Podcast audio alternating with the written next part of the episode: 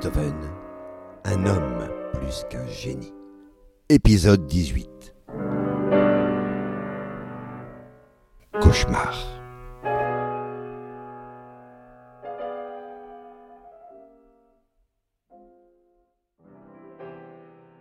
À l'éclat d'un triomphe succède forcément le retour à la morosité du quotidien.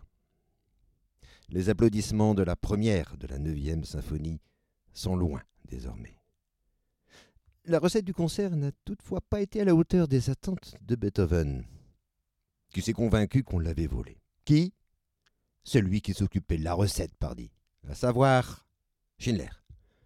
L'accusation est stupide, car la recette est inférieure à ce qui était attendu, parce qu'il a fallu couvrir un certain nombre de frais. Et puis, Karl était aux côtés de Schindler pour enregistrer la recette du concert. En tout cas, voilà Beethoven définitivement consacré comme musicien d'honneur de la ville de Vienne. C'est déjà ça. Sur le plan personnel, Karl s'est installé chez son oncle, mais il reste dans l'appartement de Vienne tandis que celui-ci part une nouvelle fois à Baden pour l'été. On devine que, même si son vœu de toujours s'est enfin réalisé, Beethoven ne peut encore être pleinement tranquille. Récemment, il y a eu cette nuit qu'il a passée chez Niemetz, invité par la mère de celui-ci. Six ans plus tôt, à Mödling, les domestiques avaient bien réussi à mettre en contact Karl avec Johanna, sa mère. Et si ça recommençait? Et puis, plus récemment, Karl a évoqué l'idée de changer d'orientation. Il veut être soldat Hors de question pour Beethoven que son neveu vende sa vie pour cinq kreutzer par jour. Mais le doute de Karl se confirme. Et il faut bien que son oncle l'accepte. À la place de ses études de philologie, Karl veut entrer à l'Institut Polytechnique pour se préparer à une carrière commerciale. Il y entre au printemps 1825 et ce sera l'occasion d'un autre changement important. Peters, qui est co-tuteur depuis avril 1820, à l'issue, on s'en souvient, du procès en appel, Peters donc est beaucoup trop absent. Ses obligations de précepteur dans la famille de feu le prince Lobkowitz impliquent pour lui de fréquents, trop fréquents déplacements loin de Vienne. Impossible donc de compter sur lui pour suivre sérieusement Karl. Le sous-directeur de l'Institut Polytechnique, le docteur Heiser, accepte de le remplacer, visiblement avec euh, enthousiasme. Voilà une bonne chose de faite. Ce Reiser pourra surveiller attentivement le travail de Karl. Car la suspicion est revenue chez Beethoven. Point question, quand il envisage de partir l'été à Baden, de le laisser désormais seul dans son appartement. Sûr, qu'il passerait trop de temps auprès de ce médiocre Niemetz, dont la mère apprécie un peu trop Karl. La solution qui s'impose est que Karl loge chez un particulier de confiance, qui pourra là aussi le surveiller et prévenir s'il s'absente. Ce sera donc chez un honnête fonctionnaire du nom de Schlemmer, dont la maison est située, comme par hasard, juste à côté de l'Institut Polytechnique, que Karl va désormais habiter. Voilà donc le neveu sous double surveillance. À l'Institut Polytechnique par Reiser et sur le plan privé par Schlemmer, chez qui il loge. Mais ces mesures ne satisfont pas encore pleinement Beethoven. Peu après son retour de Baden, il envisage de s'installer lui-même dans une maison dont les fenêtres donnent directement sur l'Institut Polytechnique. Un moyen idéal pour surveiller discrètement les va-et-vient de son neveu. Mais le projet n'aboutira pas. Régulièrement, une fois rentré à Vienne, il va chercher son neveu à l'institut pour le raccompagner à deux pas de là, ou parfois pour l'inviter à manger, malgré le travail qu'il a. Cela n'est évidemment pas du goût de Karl de passer comme un enfant devant ses camarades. Mais il faut s'attendre à plus fort encore. Du 4 mai au 15 octobre 1825, Beethoven repart pour l'été à Baden. Et de là, pas moins de 40 lettres seront envoyées à son neveu qui est resté à Vienne chez Schlemmer.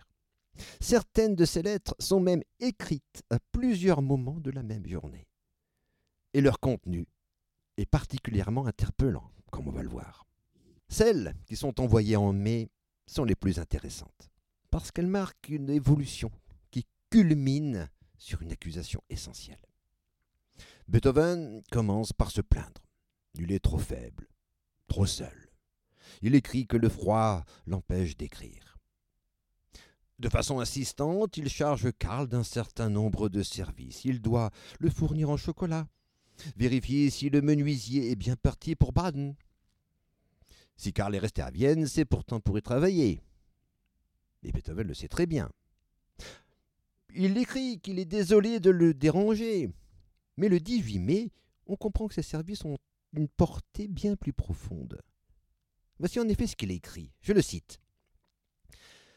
Tu pourrais toi-même arriver à faire en même temps plus d'une chose pour moi. Rien de plus normal pour un jeune homme qui atteint sa dix-neuvième année que d'associer au devoir de sa formation intellectuelle les obligations qu'il a contractées envers son bienfaiteur et son soutien. N'est-ce pas d'ailleurs ce que j'ai fait à l'égard de mes parents? Le même jour, il écrit, comme pour montrer à son neveu qu'il est conscient qu'il a du travail. Je le cite de nouveau. Je ne veux pas te retenir, pourvu que je sois sûr que le dimanche passé sans moi sera bien employé. Karl est ainsi assigné à la place de celui qui doit s'acquitter d'une dette, celle est le lot commun de tout enfant vis-à-vis de ses parents. Beethoven ne peut évidemment s'empêcher de laisser transparaître son doute à ce titre, et on sait très bien pourquoi.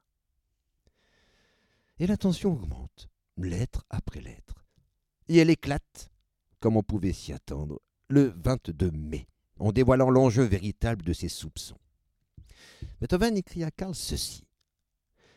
Jusqu'à présent, je n'avais que des suppositions. Mais déjà quelqu'un m'a assuré que des rapports secrets ont repris entre toi et ta mère. Si le lien entre nous doit être brisé, eh bien qu'il le soit. Mais tu seras détesté de toutes les personnes impartiales qui entendront parler de cette ingratitude. Si le pacte sacré entre nous te pèse tant, eh bien, je t'abandonne à la divine providence. J'ai fait mon devoir, et par conséquent, je peux paraître devant le juge suprême de tous les juges. Quelques jours plus tard, l'attaque se poursuit. Karl a de l'argent dont il ne connaît pas la provenance. Évidemment, il ne peut provenir que de Johanna. Et il écrit alors Mon cœur a trop souffert de ta conduite décevante à mon égard. Si telle est ta façon d'agir avec les autres, tu ne sauras jamais attirer l'affection de qui que ce soit. Dieu m'est témoin que mon seul rêve est d'être complètement éloigné de toi. Et que Dieu entende mes prières, car je ne peux plus avoir la moindre confiance en toi. Et il signe la lettre par malheur ton père, ou plutôt celui qui n'est pas ton père. En une phrase, Beethoven remet totalement en question le combat des dernières années, qui ont ballotté l'enfant d'une institution à l'autre, d'un tuteur à l'autre, et dans un horizon où sa mère devait forcément être la garce de l'affaire. Mais Beethoven ne voit qu'une chose. Ce titre de père, Karl n'en veut pas. Il s'en persuade au-delà de tout ce qui pourrait démontrer le contraire. On le sait, ce titre de père, il ne peut l'avoir que si justement Karl le reconnaît. Les lettres de juin, à présent. Pris par son travail, Karl ne peut aussi facilement sacrifier de son temps pour venir voir son oncle régulièrement à Baden. Alors c'est son nouveau tuteur, le docteur Reiser, que Beethoven charge de le prier de venir le samedi suivant. Tout est payé d'avance. Tant bien que mal, il tente de justifier son attitude auprès de Karl, mais il ne peut s'empêcher de maintenir ses soupçons. en culpabilisant Karl, eu égard aux effets que ses manquements à son égard peuvent avoir sur sa santé. Je le cite. Si je te boude un peu, ce n'est pas sans raison. Je ne voudrais pas avoir dépensé tant d'argent pour avoir mis au monde un homme quelconque. Si les intrigues ont abouti, explique-toi franchement. Je préférerais ne pas avoir d'autres soupçons. Oh, ne me tourmente plus. La dame à la faux ne m'accordera pas un long sursis.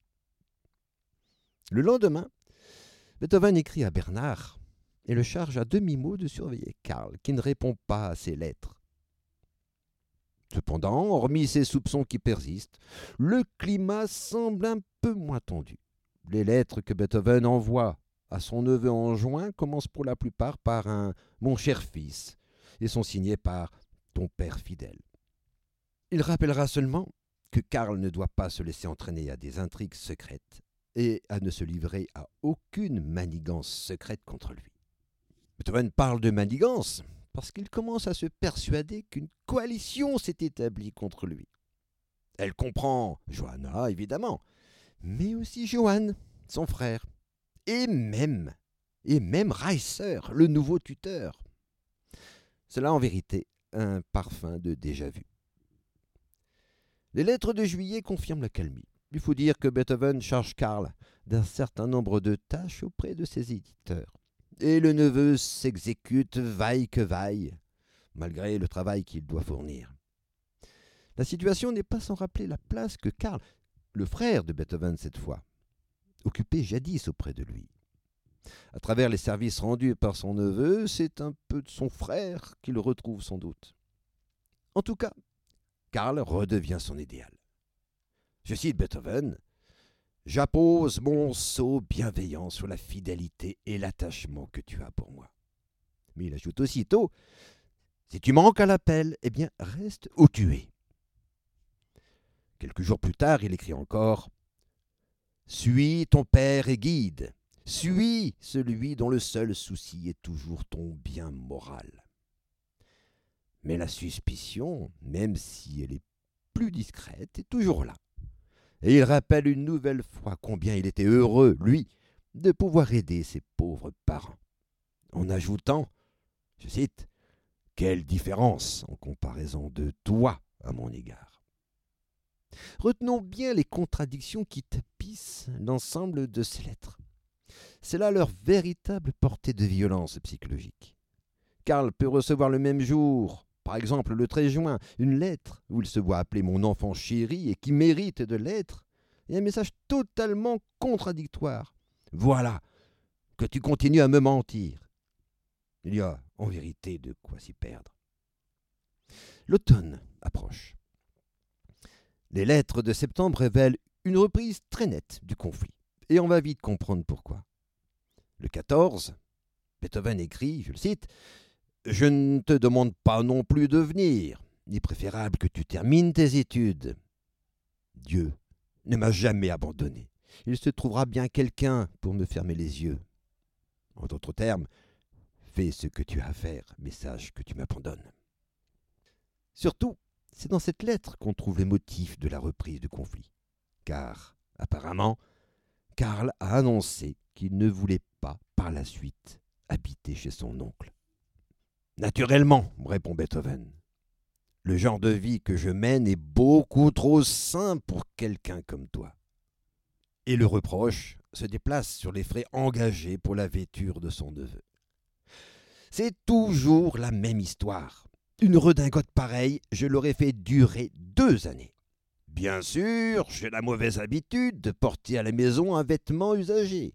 Mais, monsieur Karl, fille, quelle honte et puis, l'escarcelle de M. Beethoven n'est faite que pour cela. Tu n'as pas besoin de venir dimanche. Avec ta conduite, la bonne harmonie et l'accord ne pourront jamais régner entre nous. Tu vois bien que c'est ta méchanceté qui provoque ma colère. C'est toi qui m'oblige à de telles scènes. Mais le soir même, il lui envoie un autre message. Il l'attend le lendemain sans faute. Accours vite dans mes bras, comme toujours, ton père fidèle. C'est une véritable douche écossaise que Karl doit subir régulièrement. Il a décidé de ne pas s'installer chez son oncle, mais celui-ci ne peut l'accepter, comme il ne pouvait accepter qu'il soit seul durant cet été. Bref, rien ne change. Octobre. Les dernières lettres envoyées de Baden. Et ça commence fort. Le 4, Beethoven écrit qu'il est atteint de catarrhe. Le vent le fait souffrir abominablement au niveau des yeux. Il espère une lettre de Karl et il lui écrit ceci. J'espère que tu n'auras jamais à rougir de ton peu d'affection pour moi. Je suis le seul, de toute façon, qui en souffre. Voilà tout ce que je peux dire. J'espère que tout ce que tu as dit pour justifier ton retour à Vienne est vrai. Sois assuré que tu n'as que du bien à attendre de ma part, en toutes circonstances. Mais en échange, puis-je attendre autant de la tienne? Le lendemain, le ton est encore une fois totalement opposé. Car une lettre de Karl est arrivée. Je cite Beethoven Je t'étreins mille fois et t'embrasse, toi, non point mon enfant prodigue, mais mon enfant qui renaît. Mais le doux, ça recommence. Je cite Je souhaite que ta conduite intéressée à mon égard cesse une fois pour toutes. Continue seulement et tu t'en repentiras non du fait que je mourrai peut-être avant l'heure, même si c'est ce que tu souhaites, mais de mon vivant, je me séparerai complètement de toi, sans pour autant t'abandonner ni cesser de te soutenir. Cherche le fou qui se sera sacrifié à ce point et qui est récompensé chaque jour par toi de cette manière. Et il continue. Le pire, ce sont les conséquences pour toi. Qui te croira Qui aura confiance en toi lorsqu'il saura ce qui est arrivé? Le coup mortel dont tu m'as blessé. Le message est on ne peut plus clair. Tu vas me tuer et tu le regretteras toute ta vie. Mais trois jours après, Karl redevient, une fois encore, le cher enfant de son père fidèle. Mais voilà que Beethoven revient à Vienne le 15 octobre. On peut s'attendre à pire encore. Et on a raison de le croire. Très vite, une violente dispute éclate chez Beethoven, sans doute à propos des études. Karl part en claquant la porte et ne va pas dormir chez Schlemmer, où il habite désormais. Nouvel accès de panique. Beethoven lui crie le lendemain Mon cher fils, assez. Tombe dans mes bras et tu n'entendras plus jamais un mot de reproche de ma part. C'est d'un cœur ouvert que tu seras, comme toujours, accueilli. Et dans un français très approximatif, Beethoven conclut sa lettre avec ces mots. Si vous ne viendrez pas, vous me tuerez sûrement. Lisez la lettre et restez à la maison chez vous. Venez de m'embrasser. Votre père vous vraiment a donné. Soyez assurés que tout cela restera entre nous. Les semaines passent et la méfiance de Beethoven ne faiblit pas. Il a congédié Schiller et l'a remplacé par un certain Gustav Holst, second violon dans le quatuor de Schuppanzig. C'est lui qui participera à la création du quatuor opus 127, dont je vous laisse entendre le début du superbe second mouvement.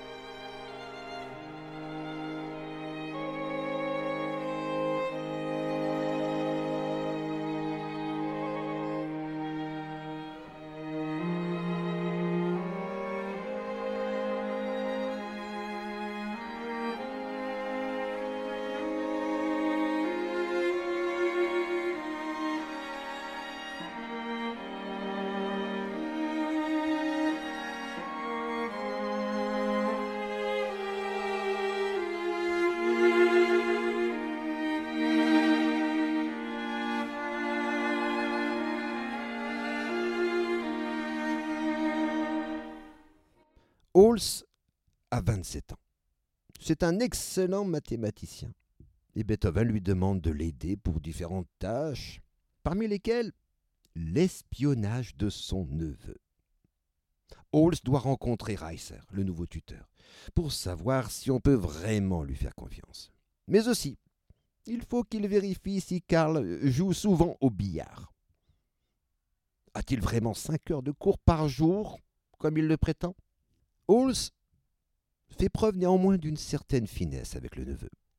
Il écrit dans un cahier de conversation Mon projet est de me lier plus étroitement avec lui, Karl. Peut-être pourrais-je alors plus facilement le connaître et savoir la vie qu'il mène. Et je lui donnerai plus facilement quelques conseils. Essayé de l'entraîner dans une taverne pour voir s'il boit beaucoup, mais cela ne semble pas être le cas. Je vais maintenant lui proposer de venir jouer au billard. Je verrai tout de suite s'il a l'habitude d'y jouer. Et Halls tente en même temps de calmer le compositeur, qu'il trouve excessif vis-à-vis de son neveu. Il lui recommande, par exemple, de cesser d'aller le chercher si souvent à l'Institut Polytechnique, voire de lui offrir de temps en temps un cadeau. On ne sait pas si Beethoven a suivi de tels conseils. En tout cas, soupçonné, accusé, et maintenant espionné. C'est dans une telle ambiance que Karl doit fournir un travail d'autant plus grand que son oncle ne cesse de l'importuner. Il va même, quand Karl veut étudier, alors qu'il vient lui rendre visite, il va même jusqu'à l'accuser de se mettre au travail uniquement quand il vient le voir. Il n'entend jamais même s'il peut le découvrir dans ses cahiers de conversation, les demandes insistantes de Karl d'avoir la tranquillité nécessaire pour préparer au mieux ses examens qui approchent. Pour Beethoven, on l'aura compris au vu de tout ce qui a été évoqué dans les lettres de l'été, le travail est un prétexte pour ne pas le voir, entendons par là, pour ne pas le reconnaître dans la fonction de père. Salagrade neveu. Il est convaincu Beethoven, que son neveu mène une vie frivole et qu'il dépense son argent pour des activités qui n'ont rien à voir avec son travail.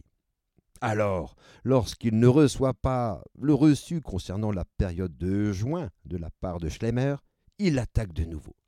Cet argent, c'est sûr, il l'a utilisé pour des activités crapuleuses. Il aurait suffi de demander à Schlemmer en personne, qui a pu oublier lui-même de remettre la quittance. Mais on sait bien que derrière de telles accusations, une scène plus profonde est convoquée, et elle est bien au-delà de quelques problèmes d'argent. Les disputes succèdent donc aux disputes. Un soir, c'en est trop. La crise a été trop violente. Et Karl repart de chez son oncle en claquant violemment la porte et en criant qu'il n'en peut plus et qu'il va se tuer. Et il ne revient pas, une fois encore, chez Schlemmer.